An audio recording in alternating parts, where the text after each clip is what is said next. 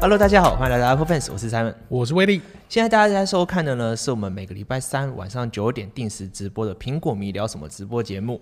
那这个节目呢是专门为 Podcast 设计的，我们会在每个礼拜三晚上九点直播之后呢，把音档上传到 Apple Podcast 还有 Spotify 上面。我们就开始我们第一个第一个节目，呃，第一个桥段，好桥段就是每个礼拜的新闻回顾啦。我们会就是先帮大家整理一下过去这一个礼拜呢有哪一些我们觉得诶蛮不错，可以值得拿出来讨论的事情跟留言还有新闻。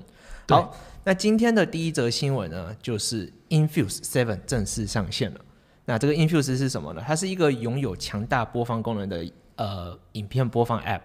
那在美国时间的五月五号呢，它终于正式发布了这个 macOS 的 Infuse Seven。这款原先只能在 iPhone 还有 iPad 上面的播放器呢，它有大量强大的功能，可以帮你自动匹配影片库当中的对应的电影资讯，包括像是海报、演员名单，还有剧情简介等等的，还会自动帮你抓字幕，而且是多国语言的字幕，它都可以帮你抓得到。然后呢，它还支援多样化的影片格式，包含了那个杜比世界，还有杜比全景声，呃，可以让你轻松串流 NAS 电脑里面的电影啊。那如果说你有付费每个月三十块钱的话呢，还可以解锁更多专业的功能，比方说 AirPlay，然后 Google Cast，然后它还可以帮你串流，像是呃 Google Drive 或者是 Dropbox 上面的档案，帮你串流到你的手机上。那它还有跟 iCloud 做结合，就是可以让你在 iPhone、iPad 还有 Mac 之间的播放进度呢，自动帮你做同步，所以你可以在 iMac 上面看完之后呢，出出门之后改用手机继续串流。所以所以这个功能你到底等多久？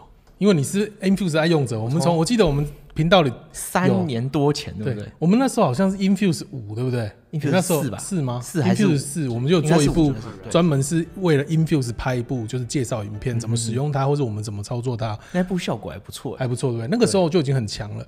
那我们等了那么多年，应该 Infuse 四如果是一年一次，就是大概三年了，一年更新次，那一年到一年半一次这样。对，你看，然后三四年，现在到现在才有 Mac 版，我们那时候一直讲说，一直要 Mac 版，我们等 Mac 版等超久的超久对不对而且苹果是大概两三年前就一直在讲，就是 iOS 跟 Mac 同步这件事情，然后他们一直都没做，现在就是终于正式开放。那第二则新闻呢，就是 Apple 设计的 5G modem 在将会在二零二三年的 iPhone 上面搭载。那根据苹果分析师郭先生呢，郭明琴先生他在给投资者报告中，他有提到，就是苹果公司计划在二零二三年的 iPhone 会开始使用自己设计的五 G 数据晶片，然后它不再会需要呃依靠高通它那个 Snapdragon X 系列的五 G 数据机晶片，天啊，这有个难念。那投资的银行呢，巴克莱的分析师他在三月的报告里面也有说，就是他表示 Apple 将会在二零二三年发表自家的设计的五 G 晶片在 iPhone 上面。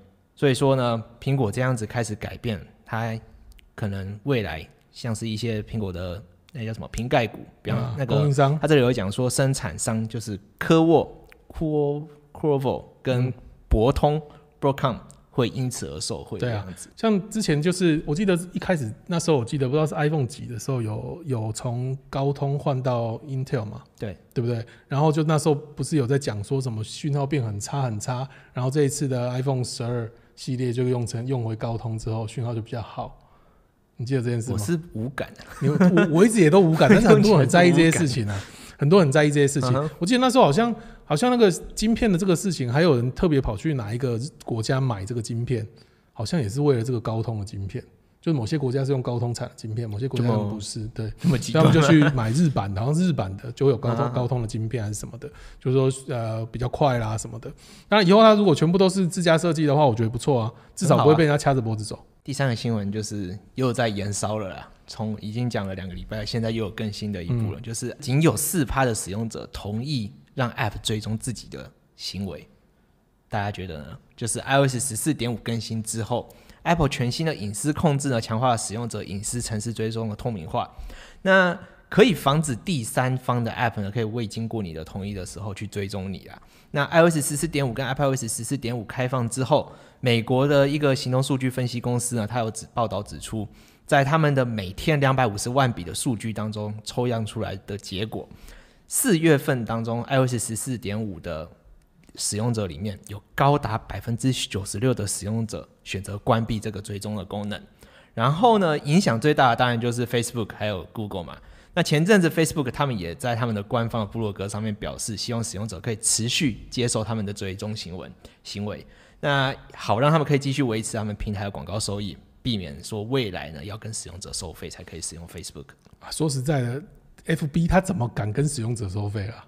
大家就跑了。大家就跑啦、一定跑的、啊。但要有个前提，就是你要有 有其他的选择啊。其实我们上上一个礼拜有针对这件事情有跟大家做一些讨论，但是那时候还不晓得四趴这件事情呢、但这个四趴我真的觉得，其实我一点都不意外。OK，好，那我们现在进到第四则新闻。这一个新闻呢，跟刚刚我们讲的这个隐私透明度的问题也是有稍微有点相关啦。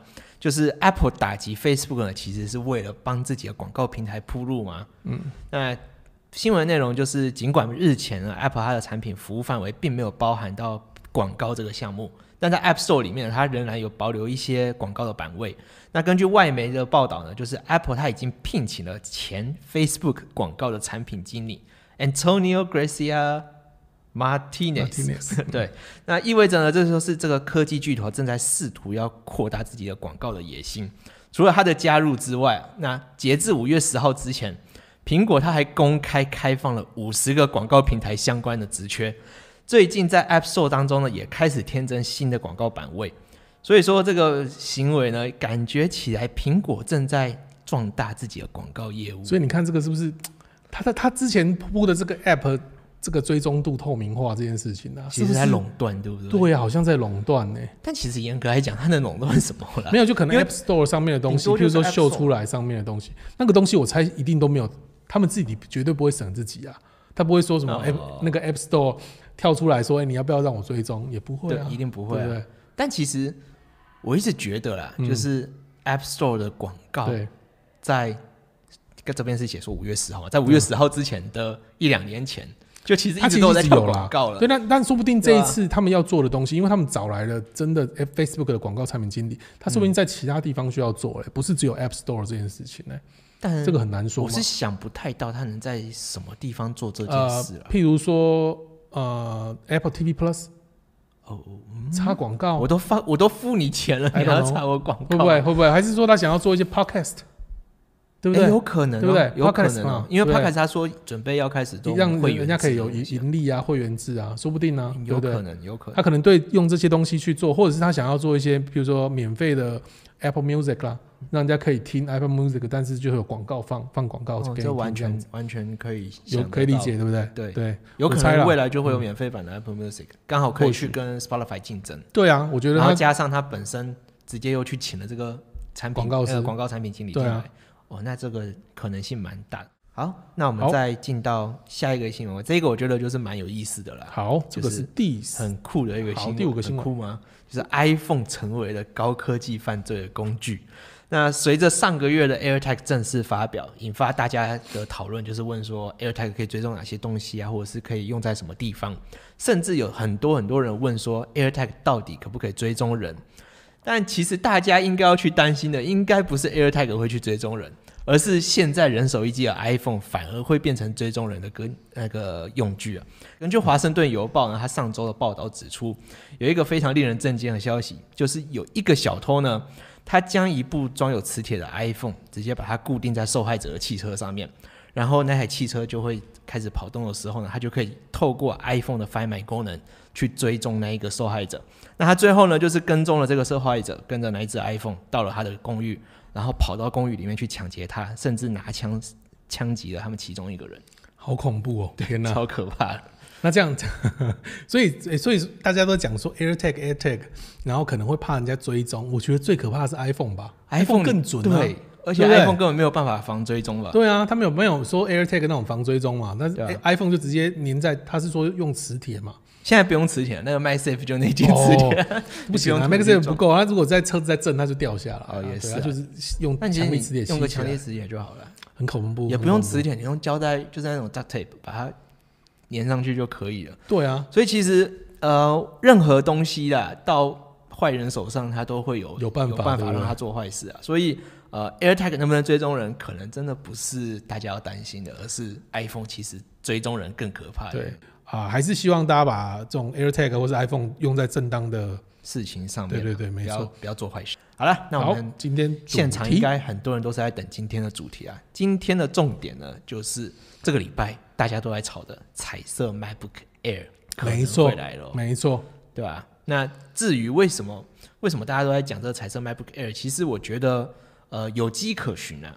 就是现在苹果已经把那个 iMac 公布出来了，嗯是一台全新设计外形的彩色 iMac，虽然说大家说很丑，但是我觉得到时候一定大卖，绝对大卖。我觉得一定大卖啦。这个东西不用不用说哎、的，但也不一定啊，这个大家都说很丑，但也没大卖。没有不一样，不一样，不一样，这个不一样，这个是它是电脑哎、而且它是那么薄的电脑哎、也是，对不对？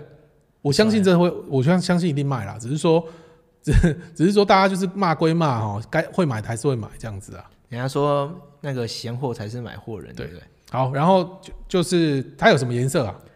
你说 MacBook Air 目前传出来有什么颜色吗？，对反正我们我们的 iMac 总共有几个颜色，好像是像彩虹一样嘛，没有背。耶，彩虹啦，有红橙、红橙、黄绿蓝、银紫，对。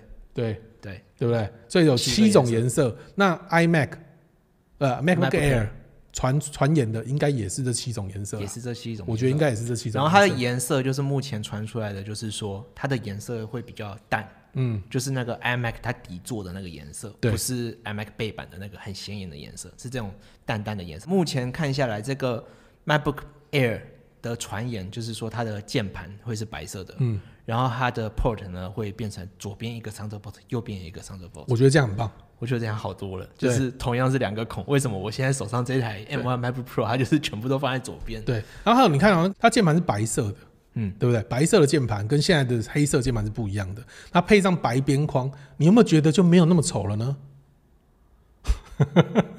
好，我觉得，我觉得，其实我觉得还蛮好看的啊。我说真的，我觉得还蛮好看的啊。还行吧，我不知道哎、就是一直觉得白边框就是没有那么的，不会啊以前的 iBook G 三，对，那个时候也是啊，它也是白色的啊。对吧、呃，因为像像现在那个 iMac 彩色一出来，大家都说哇，这个就是苹果准备要 go retro，就是回到原本的经典了。那现在可以看到我后面这里有一台就是 iMac G 三，这是 iMac G 三第一代的，它就是第一代的 iMac，然后就是那个时候就是彩色出来。它第一代没有，它第一代一开始是邦代 Beach 的蓝色，嗯，邦代 Beach 是澳洲的一个海滩，然后它那个海滩的蓝颜色，海水的颜色就是这个颜色，就这个邦代 Beach 的颜色，很很清澈的，就是有点绿蓝绿蓝绿色那种感觉。我们这边也对有一台，我们这一台也是，就是现在这个这个颜色，就是邦代 Beach 的颜色。然后呢，它是这一台出了一台之后，后来才开始出不同的颜色这样子。那这一台呢，当初出来的时候，嗯我们现在讲讲的是现在 iMac 在致敬这一台嘛。对吧？那一九九七年，一九九七年那时候出的，对啊。然后它它当初最厉害的地方是什么？你知道吗？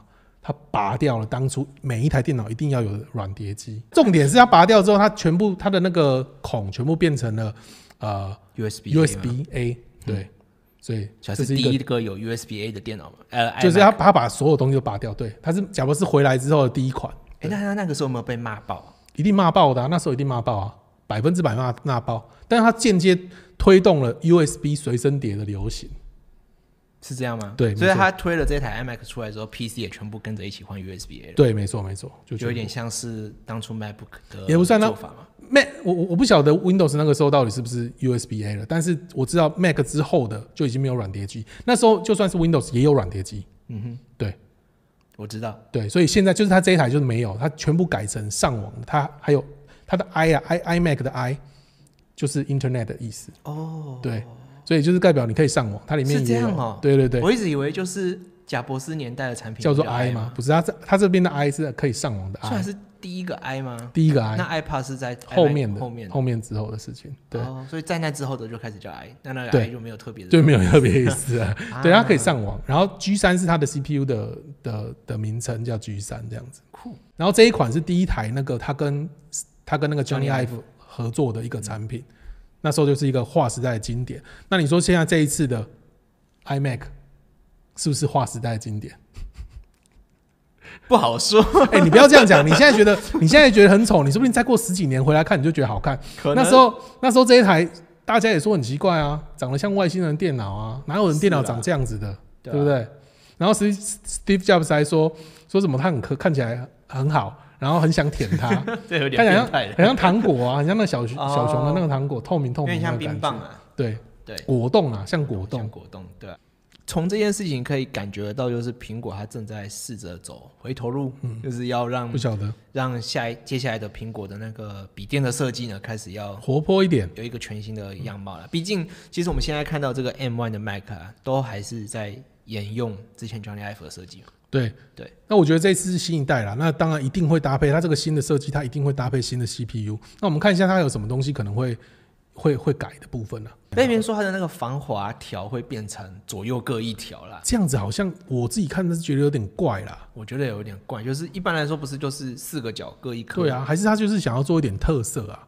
这是这个是那个 John Prosser 他们他们猜测的渲染出来渲染出来渲染图，但是通常是八九不离十啦，因为他们前消息去年的都很准，真的很准。然后它的造型呢、你看它其实变得不是像现在的，现在 MacBook Air 是之前那个刀 Jobs- 片的 Steve Jobs 那个年代就是斜下来的，可就以感觉到可以对然后可以切菜的那种感觉。对，那现在变成是跟现在的 MacBook Pro 一样，是全部都厚的，但它稍微再薄一点，然后它的设计比较像现在的 i iPad Pro 就那种垂直方方全直边框的设计那种感觉，然后左边左右边各一个 Thunderbolt。重点是之前有人讲说会，我们之前是有跟大家讲说，好像会有 MacBook Pro 会有 MacSafe，对对不对？但是在这边看到是目前看到是没有，就是左右两边各一个 Thunderbolt，John Prosser 那边的消息嗯看起来是没有了。所以应该是应该是说，呃 MacSafe 这个东西，或者你有 SD 卡卡插槽，或者是有 HDMI，、这个真的是给高阶款的 MacBook Pro 用的。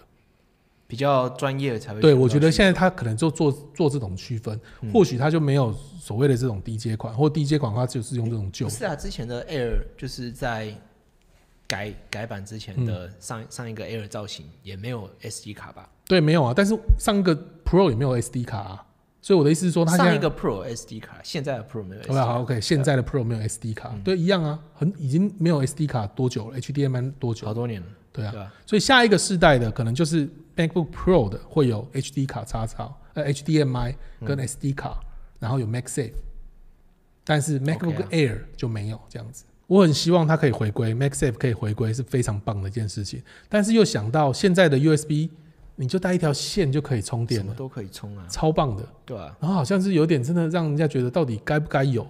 那最好的状况就是它有，但你要不要用随便你，你可以自己选择要不要如果贾博士在，就真的不会有这种事情，啊就是他会觉得这很多余，拿掉，然后多了一个孔在那边，也有可能，对啊，但但到底最后会变怎么样，其实也搞不是很清楚了。反正还早嘛，还有大半年的时间。对啊，到时候再看。